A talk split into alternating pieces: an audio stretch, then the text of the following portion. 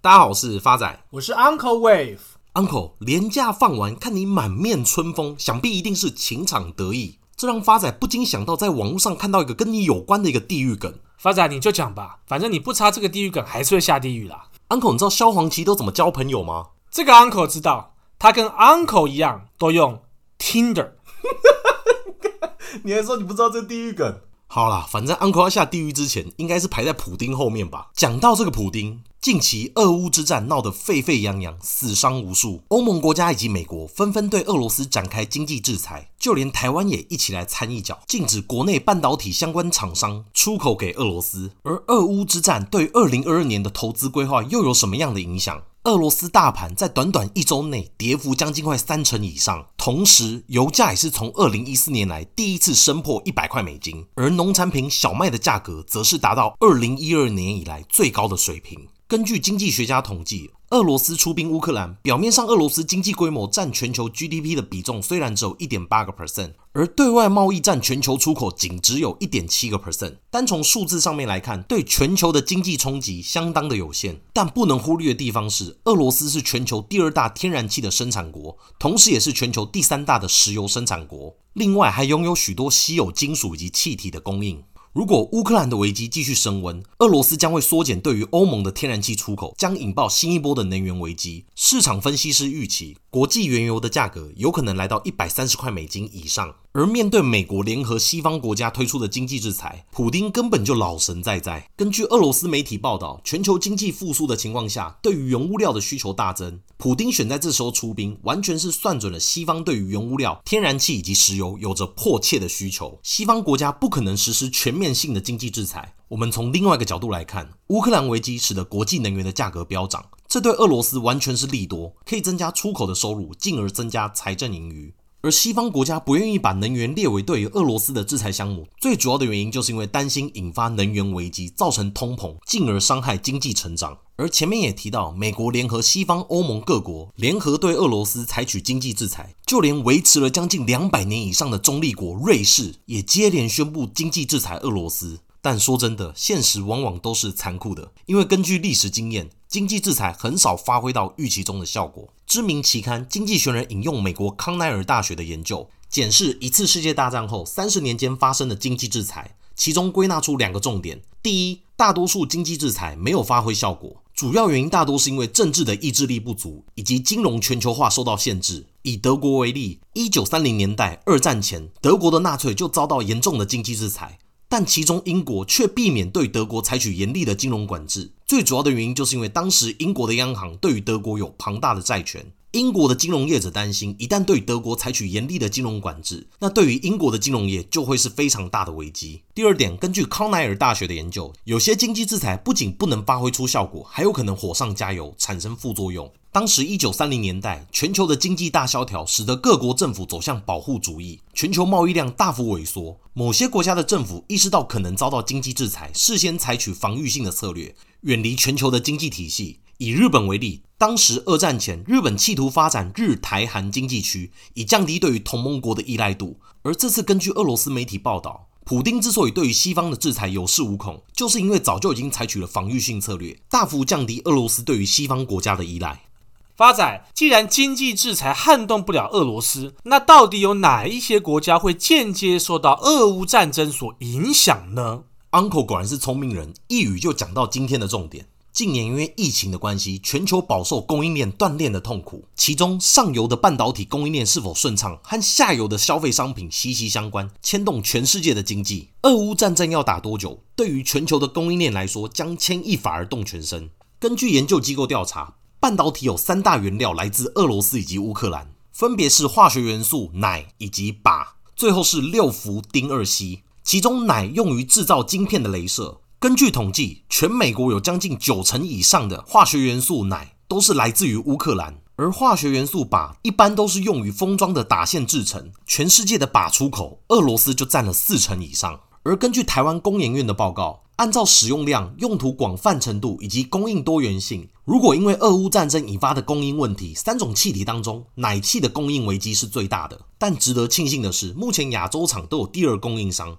库存至少可以维持六个月以上。以二零一四年俄罗斯攻打克里米亚为例，战事刚发生的时候还有库存，直到二零一五年奶气的价格才开始暴涨。而如果真正奶气断链的情况底下，受伤最重的肯定是美国。如同前面所提到，全美国有超过九成以上的奶气都是来自于乌克兰。从供应方的角度来看，原则其实很简单：需求量越大，谈判力和议价能力越高。相对台湾半导体的规模来看，美国的半导体大多都是中小厂，议价能力比较弱。如果这波俄乌战争引发的供应波动，美国一定是第一个受到排挤的。所以，美国的机体大厂美光也在上周表示，随着乌克兰的危机升温，凸显出半导体供应链的复杂性及脆弱性。分析师认为，只要此次战争的时间不要拉长，甚至规模扩大成欧战，回顾过去的经验，政治风险对于股市的影响往往都是跌幅大、时间短，非理性的下跌反而是提供投资人更好的进场机会。以中长期来看，基本面仍然是股市投资最重要的考量。Uncle，那看完这几篇报道下来，俄乌战争造成的股市下跌，反而是送分题喽？没错，发仔，今天 Uncle 要跟各位亲爱听众朋友回顾两档送分题。第一档是在我们第九十二集的大中台股代号六四三五，第二档是我们第六十四集的通家台股代号三五八八。大中受惠于市场对 MOSFET 需求持续强劲之下，推升大中一月营收站上三点五二亿元，年增三三点七九个 percent，创单月历史新高的记录。展望 MOSFET 产业的后市，MOSFET 市场需求依旧高于供给，且当前供需吃紧情况至少延续到二零二二上半年。大中将会在二零二二年推出碳化矽跟氮化镓第三代半导体材料的新品，使营运增添成长的动能。那么业界也指出，在晶圆代工新产能尚未到位的情况下，且八寸和六寸晶圆代工产能依旧吃紧的情况，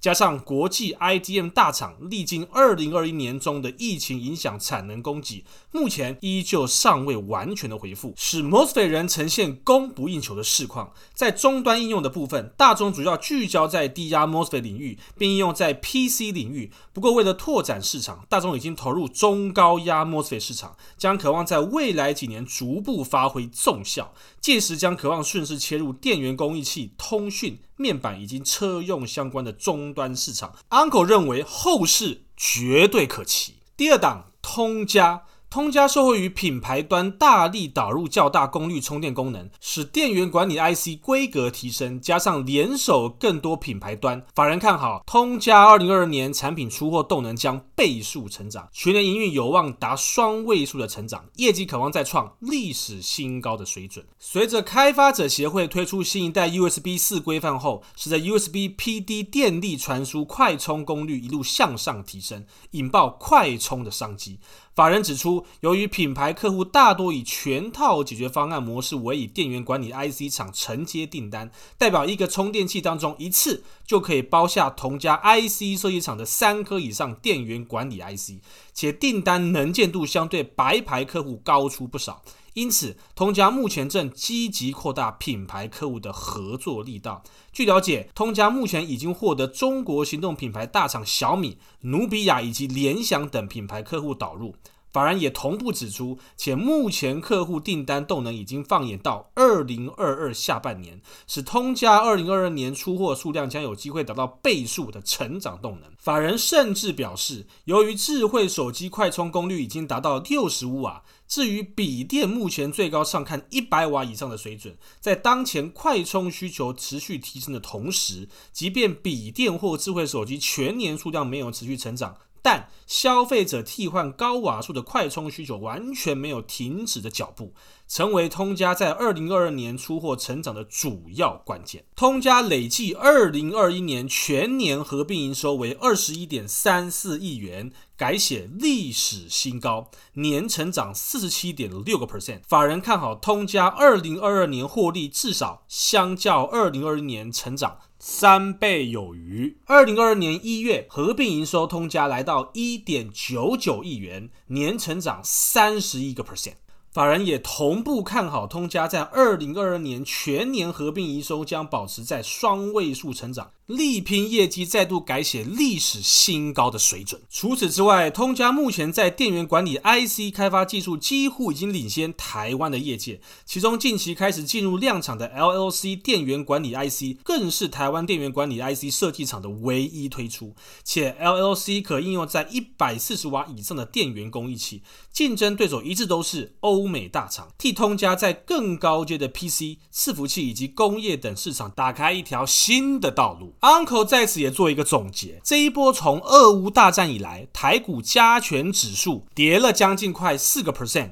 反观通家跌了十个 percent，大中跌了九个 percent，对 Uncle 而言都叫做物超所值，天上掉下来的礼物。再加上这两档股票都仍旧位在月线斜恶坡的轨迹之中，目标价都依旧维持不变。所以各位亲爱听众朋友，续报即可。最后是回复听众朋友的时间，第一位是老朋友温蒂 H 的留言：Uncle 发仔是我的股海明灯，能否请教一下 Uncle 新兴短中期的目标价位？亲爱的老朋友 Wendy H，最近 Uncle 在放二二八年假的时候，刚好跟以前外商的同事聊天，该位友人正好就是提到新兴，该外商银行的目标价是看到三百块以上，但经 Uncle 仔细推算之后，未来新兴会到的目标价会落在两百九十六元。给您做一个参考。下一位是听众朋友丫丫丫的留言，好喜欢 Uncle 跟发仔的喜剧，但是最近的盘让人好绿，差不多都要吃草了。想请 Uncle 帮忙分析一下宏达电的走势。感谢 Uncle，祝福 Uncle 开始长头发。感谢丫丫丫的留言，在未来元宇宙的加成之下，Uncle 看好宏达电未来反弹的目标价会落在八十六元，给您做一个参考。下一位是听众朋友 Chris 黄的留言，每周都很期待更新，一边笑还可以一边享受知识，真的非。非常超值，感谢发仔跟 Uncle 的用心制作那么棒的节目，私心祈求 Uncle 的头发跟节目长度都可以增加。最后想请问一下 Uncle 对于宏观的目标价以及看法，祝福理财高王收听直直上。亲爱的 Chris 黄同学，您的祝福 Uncle 全数收到啦。至于宏观，Uncle 比较不推荐股本比较小的公司，毕竟股本小，风险也大，流动性又低。